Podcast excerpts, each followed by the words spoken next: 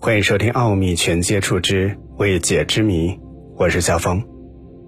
刚刚进入二零二一年的六月份，美国宇航局就宣布将会在十年内向金星发射两枚探测器，以研究它大气和地质特征。这也将是人类时隔三十年之后再次对金星进行深入探测。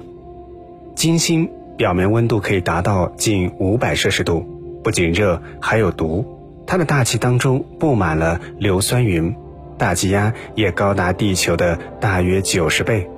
这个类地行星常被人称之为地球的姐妹星。科学家们普遍认为，金星可能是太阳系当中第一个适合居住的星球，拥有类似地球的气候和海洋。那么，是什么样的力量引发了极端效应，让它变成了现在的模样呢？美国宇航局宣布。将会在二零二八年到二零三零年发射两颗探测器，来试图寻找答案。这两项探索任务被命名为“达芬奇家”和“维里塔斯”，将分别得到五亿美元的经费。达芬奇家将分析金星稠密大气层的组成和演化过程，评估它是否曾经有过海洋。维里塔斯的任务是绘制金星表面的地图。它还将运用红外扫描观察金星的火山和其他地质过程是否仍然活跃。从上个世纪六十年代以来，美国、苏联以及欧洲已经发射了四十多个探测器到达或者是飞越金星，并且获得了大量科学资料。如今，金星研究比以往更具有现实的意义。有学者认为，金星是严重温室效应的一个样本。科学家希望通过破解金星之谜，找到解决地球气候变化问题的方法。提到金星，一直以来，金星都笼罩着一层神秘的面纱，在它那浓厚的大气层之下，到底是一个怎样的世界，可谓是众说纷纭。上个世纪八九十年代，前苏联的多架探测器光临过金星，曾经有报道说，发现了金星表面大量的城市。说明那里有着一个类似我们地球文明的世界，那么这些都是真的吗？金星是距离地球最近的行星，最近的时候只有三千八百万公里，是月球到地球距离的一百倍左右，而且金星的体积和质量都和地球相差不大，它的体积大约为地球的百分之九十，而质量。也为地球的百分之八十，可以说和地球先天条件极为相似。所以在上个世纪九十年代之前，世界主要的航天大国美国和苏联都倾向于探测金星，特别是前苏联，它的航天部门曾经向金星发射了十多颗探测器，并且有几颗降落到了金星的表面。但是在大量的研究数据面前，发现金星。并不是地球这样的宜居行星，恰恰相反，那里简直就是地狱般的世界。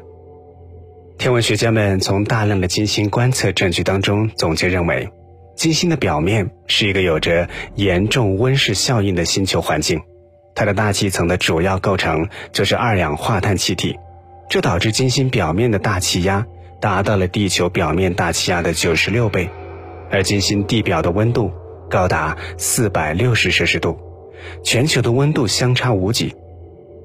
表面上刮着激烈的暴风，空气中飘散着饱含着浓硫酸的雨滴。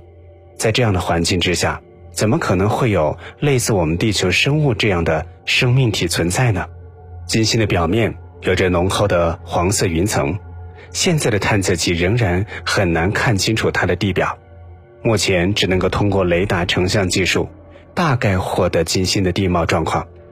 虽然前苏联的探测器被认为曾经到达金星表面，但是在进入大气层一个小时之后就失去了联系。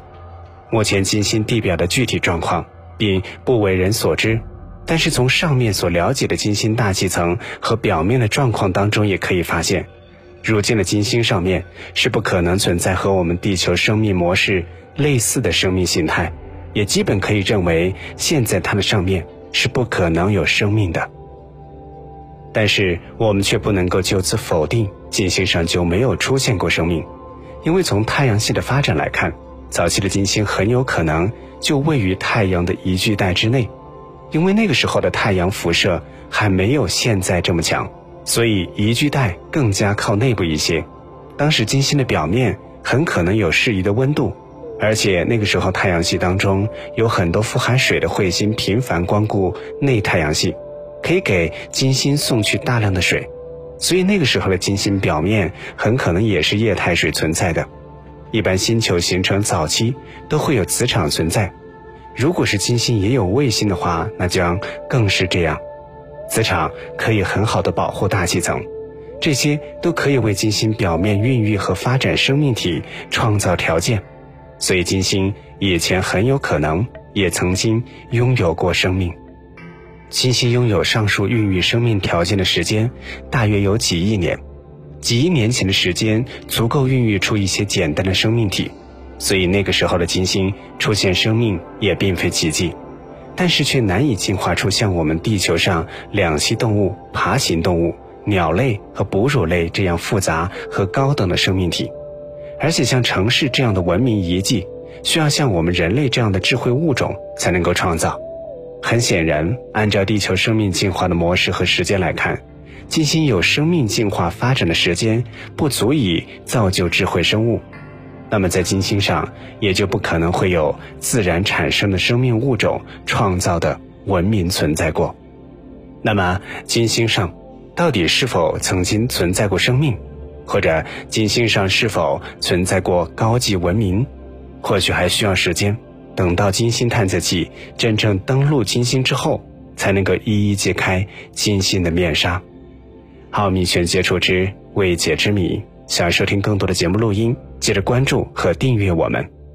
我们下期节目再会。